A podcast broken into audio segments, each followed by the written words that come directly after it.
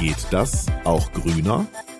Der Podcast rund um den nachhaltigen Wandel bei Fast Moving Consumer Goods. Hallo und herzlich willkommen zur Geburtsstunde, zur ersten Folge des Podcasts Geht das auch grüner? Mein Name ist Jessica Springfeld und in den nächsten Wochen und Monaten gehen wir dem Thema Nachhaltigkeit in der Fast Moving Consumer Goods Branche auf den Grund.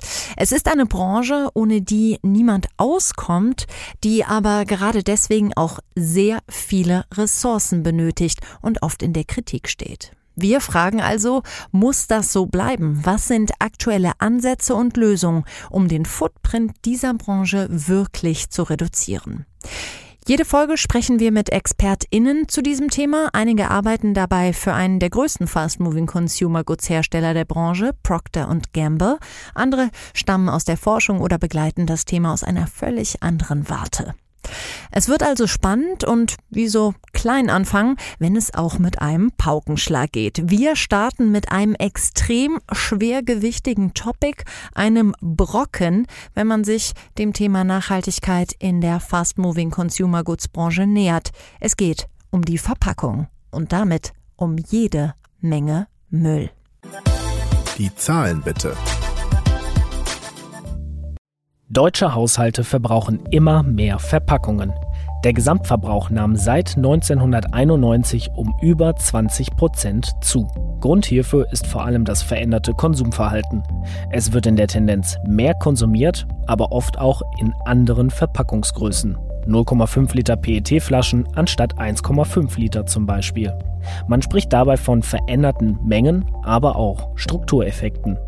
Jedoch wurden nicht 21% mehr Material verbraucht, sondern 14% Grund hierfür sind effizientere Verpackungen.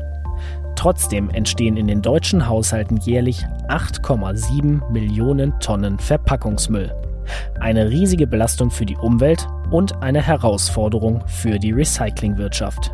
Die EU arbeitet daher an der Packaging and Packaging Waste Regulation, kurz PPWR.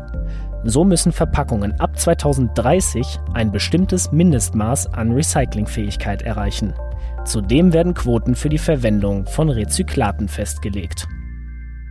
Und wie das gelingen kann, wie wir wirklich bis 2030 den Großteil aller Kunststoffverpackungen recyceln können, darüber spreche ich mit meinen beiden ersten Gästen. Deep Dive.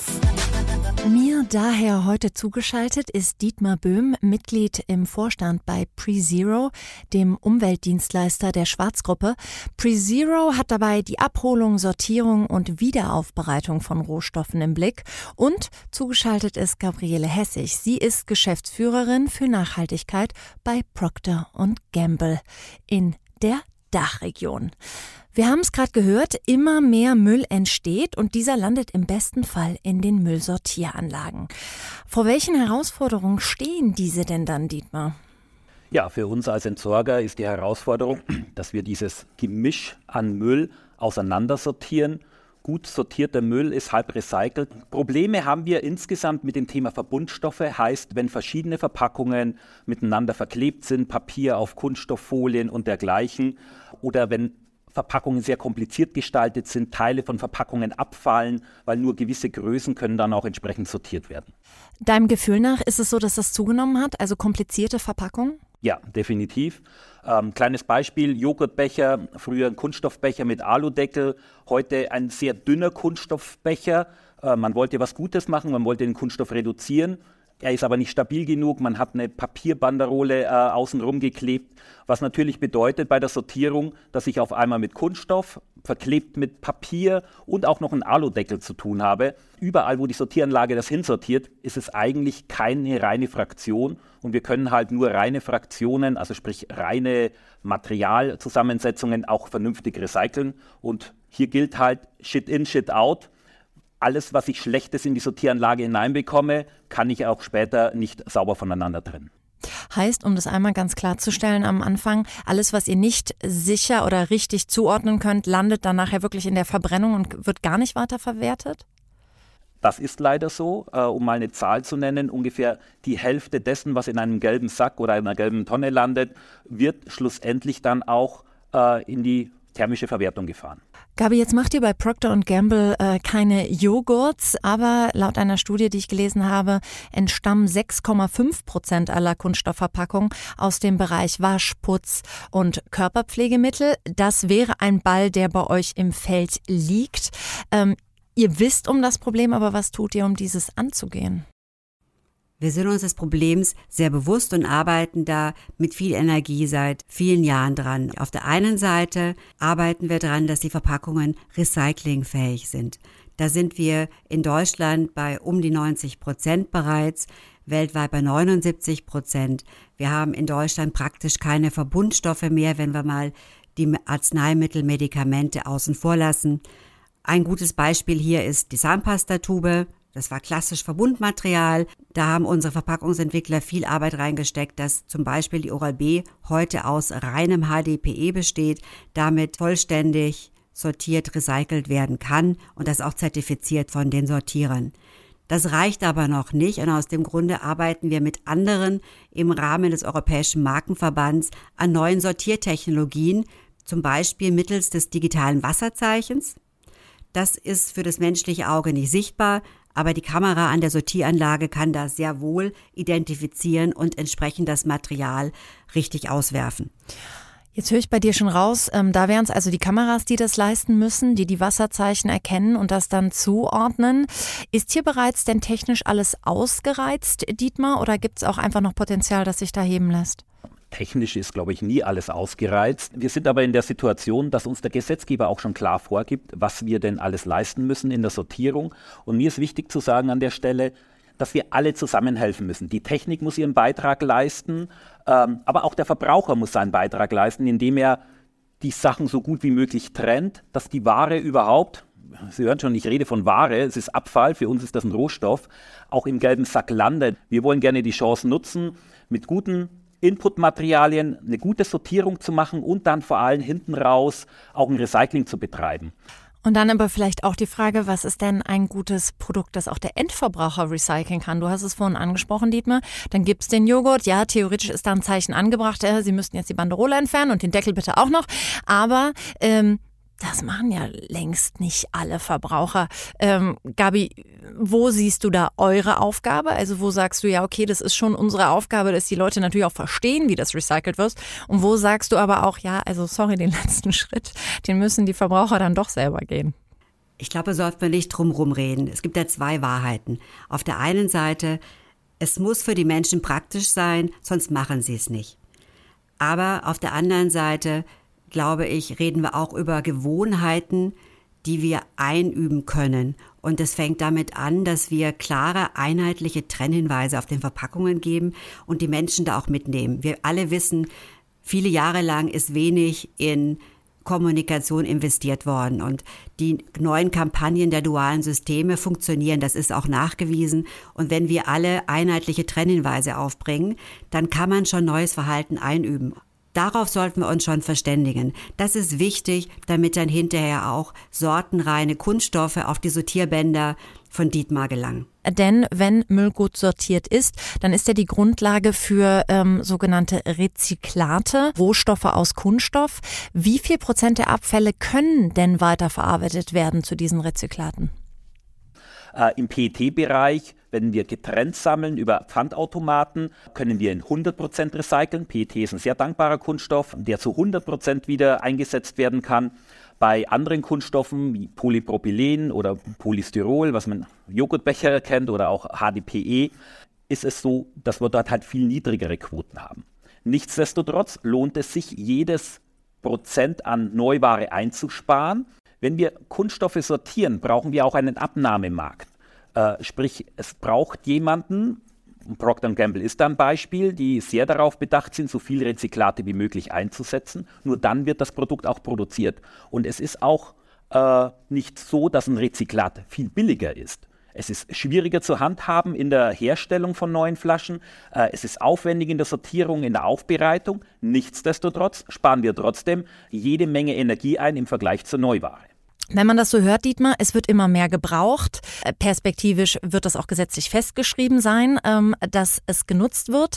In Anführungsstrichen, stellt ihr denn genug her oder habt ihr tatsächlich Hallen, ähm, wo Rezyklat lagert und ihr sagt, naja, es nimmt uns halt keiner ab? Das ist eine, eine schöne Frage. Ähm, die Märkte sind natürlichen Schwankungen unterlegen, sodass wir manchmal eine hohe Nachfrage haben und dann auch schlussendlich äh, zwischendrin wieder keine.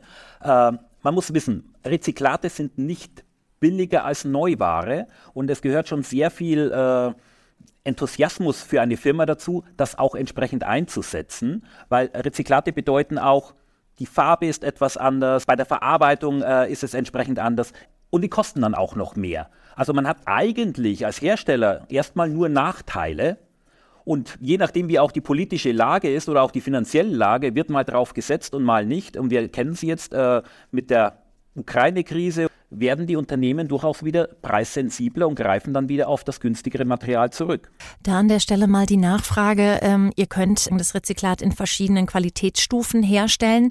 Nun ist es ja so, je höher die Qualität, desto höher auch der Einsatz von Energie, vielleicht von Wasser. Gibt es einen Punkt, an dem selbst du als Enthusiast sagst, okay, da hält es sich nicht mehr die Waage? Ja, den gibt es. Also wir müssen nicht jeden Kunststoff, äh, jede Ölkanne äh, versuchen, äh, schlussendlich wieder in ein Lebensmittelprodukt äh, zu verwandeln. Ähm, aber es gibt viele Kunststoffe, PET habe ich vorhin angesprochen, wo sich das immer rechnet, wo sich das immer lohnt, wo die Energiebilanz gegenüber der Neuware immer aufgeht. Irgendwann gibt es sicherlich den Punkt, wo man zu viel Energie hineinsetzen muss, zu viel Wasser verbraucht, um zu waschen. Ähm, aber da geht auch die Technik weiter. Das heißt, je mehr Menge wir von Anführungszeichen schlechten Material nehmen und in Technik investieren, wird auch dort wieder ein Skaleneffekt erreicht. Das heißt, für mich ist ein, ein guter Kunststoff, der eben Monokunststoff ist, der eben nicht zu sehr verschmutzt ist mit Papieranhaftungen und dergleichen, äh, immer recycelbar und es wird sich auch immer lohnen. Für die Umwelt sowieso, genau. Jetzt hast du äh, gesagt, ähm, Gabi, ihr wollt perspektivisch sehr viel mehr Rezyklat äh, verwenden, lässt aber auch immer ein bisschen durchblicken. Oft sind die Vorschriften da so ein bisschen das Problem, weil die euch verbieten, manche Rezyklate einzusetzen, mit dem Hinweis darauf, die seien nicht rein genug und da könne man jetzt kein Putzmittel oder ähm, Shampoo drin abfüllen. Hältst du das immer für gerechtfertigt oder gibt es vielleicht konkrete Beispiele, wo du sagst, da verstehe ich es einfach nicht? Du hast äh, völlig recht. Also wir haben schon kommuniziert, dass wir bis 2030 jedes Jahr 300.000 Tonnen fossilen Kunststoff ersetzen werden. Das passiert natürlich zum einen durch Reduktion. Da ist das Stichwort Lightweighting, investieren in neue Formen der Verpackungen, die einfach wesentlich weniger Material benötigen. Da gucken wir uns auch an faserbasierte Verpackungen. Aber ein ganz großer Teil wird eben durch Rezyklate passieren. Und hier ist es auch richtig, dass die strengen Vorschriften, die zu Recht bestehen für Lebensmittelverpackungen, wir einfach nochmal anschauen müssen für andere Formen der Verpackung. Was sinnvoll ist für Lebensmittelverpackungen, sprich Wasserflaschen, ist eben nicht unbedingt sinnvoll für andere Anwendungen in der Kosmetik, wie zum Beispiel Haarshampoos. Die Rezyklate werden sicherlich noch verstärkt nachgefragt werden, die für die Lebensmittelanwendung vorgesehen sind, denn es wird diese Mindesteinsatzquoten in der PPWR sicher geben. Das bedeutet dann im Gegenschluss, dass für, ich sage jetzt einfach mal, Kosmetikverpackungen weniger dieses Food-Grade-Materials zur Verfügung stehen wird. Und das bedeutet, dass wir technischen Fortschritt benötigen für die Herstellung von hochreinem Rezyklat, das aber klassisch nicht als Food Grade bewertet wird, weil es eben nicht aus Lebensmittelverpackungen stammt, sondern, wie gerade Dietmar gesagt hat, über andere technische Verfahren aufbereitet werden wird. Also ähm, PreZero engagiert sich, Procter Gamble engagiert sich auch, der Endverbraucher mal mehr, mal weniger. Ähm, aber braucht es nicht zuletzt politisches Eingreifen, um die Kreislaufwirtschaft ähm, voranzutreiben? Ähm, Gabi, vielleicht du zuerst? Recyclingfähigkeit ist die Grundlage für alles in der Kreislaufwirtschaft. Aus dem Grund brauchen wir möglichst bald einheitliche europäische Vorgaben fürs Design for Recycling. Nur so arbeiten wir an einer europäischen Kreislaufwirtschaft. Das ist mir ganz, ganz wichtig. Und eben die brauchen wir, damit wir industrieweit wirtschaftlich vernünftig hochskalieren können. Kann ich nur zustimmen.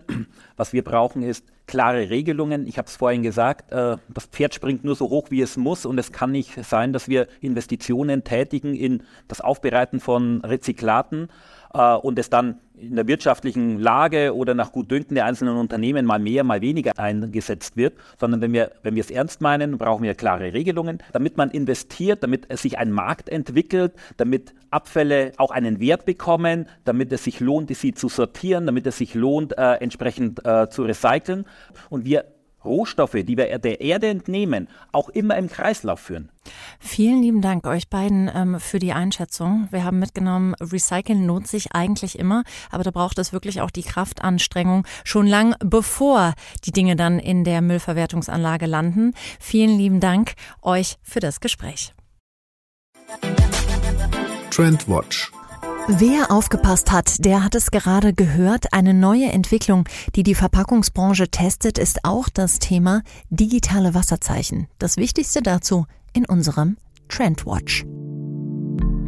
160 Unternehmen und Organisationen wollen Recycling neu denken.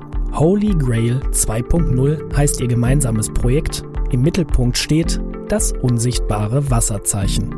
Schirmherrschaft übernehmen der Europäische Markenverband AIM und die Alliance to End Plastic Waste.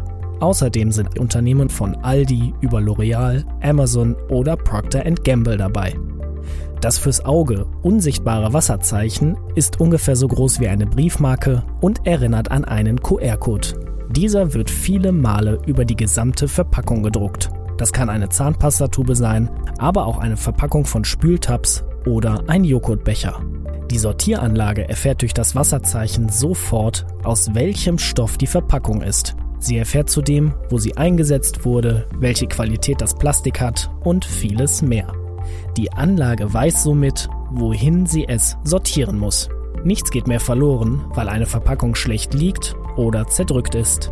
Im besten Fall steigen so die Verwertungsquoten in der EU und eine echte Kreislaufwirtschaft kann entstehen.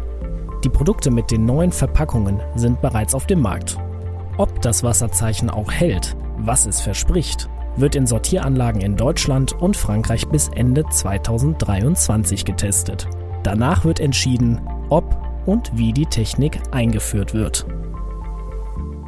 Wir haben im Deep Dive bereits darüber gesprochen, vor welchen Herausforderungen sowohl die Recycler als auch die Hersteller stehen. Nun geht es aber darum, in den Maschinenraum zu blicken. Was bedeutet all das im Daily Business? Welche neuen Ansätze werden auf beiden Seiten bereits konkret umgesetzt und wo stehen Forschung und Entwicklung heute? Dafür habe ich wieder zwei Gäste.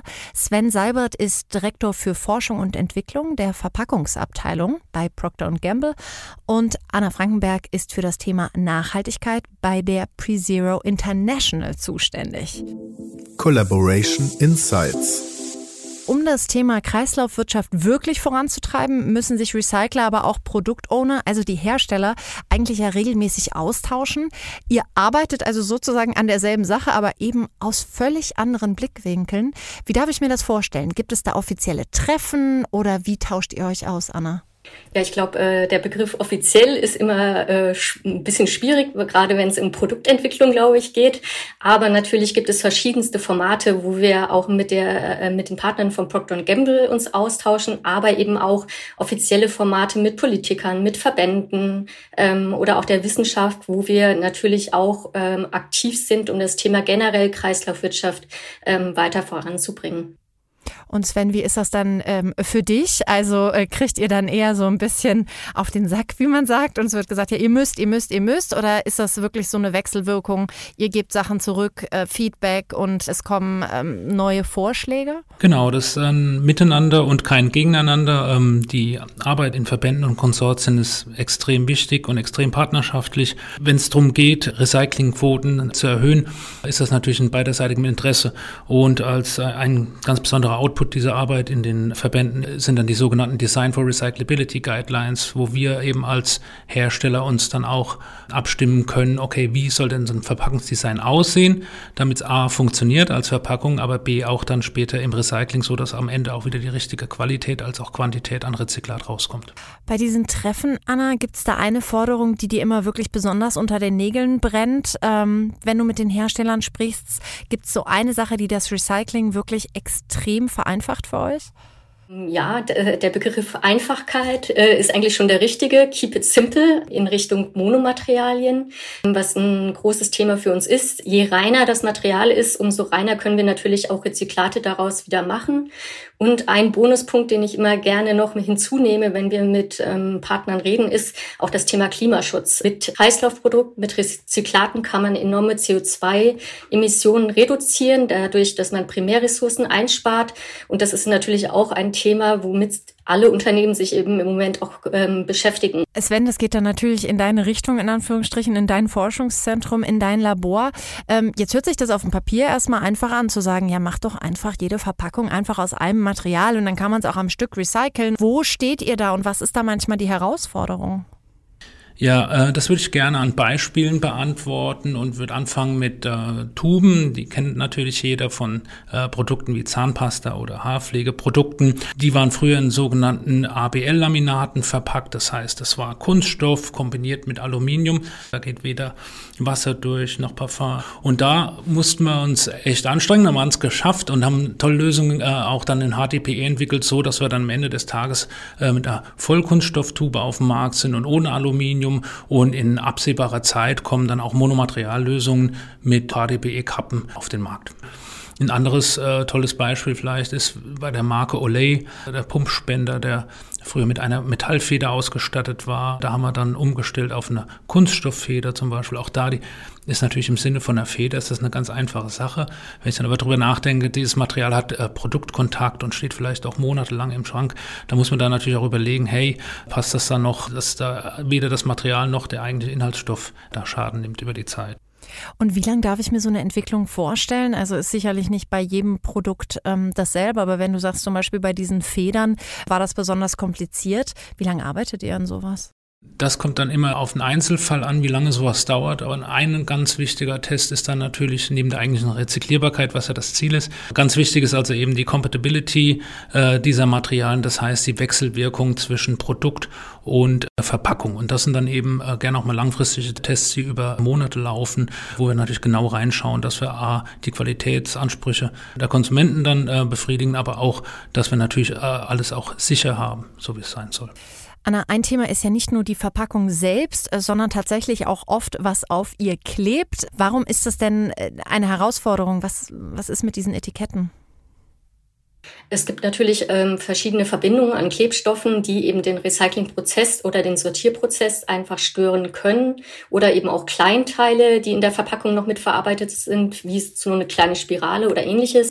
Aber auch da arbeitet man tagtäglich eigentlich in unseren Standorten an Lösungen, auch mit eben diesen Verpackungsherstellern. Das heißt, man kann auch bei uns hingehen und ähm, kommt eine Forschungsabteilung, die eben guckt und sagt, ähm, wie muss denn diese Verpackung am besten sein, dass sie bei uns durch die Anlagen durchgeht und aber trotzdem die Ansprüche eben auch erfüllt. Sven, wenn es um das Thema Aufkleber geht, was gibt es da bei euch für Ansätze? Wir arbeiten zum Beispiel mit unseren Kollegen in den USA an einem Prozess, wo wir mit ihm Laser die Information in die Flasche ja, vereinfacht gesagt, direkt einbrennen, anstatt halt eben ein Label aufzukleben. Also gerade wenn man an das sogenannte Backlabel denkt, wo die Informationen eben aufgeführt sind wie Inhaltsstoffe, sowas äh, kann man auch mit Laser einbrennen, ist aber noch in Kinderschuhen, ja.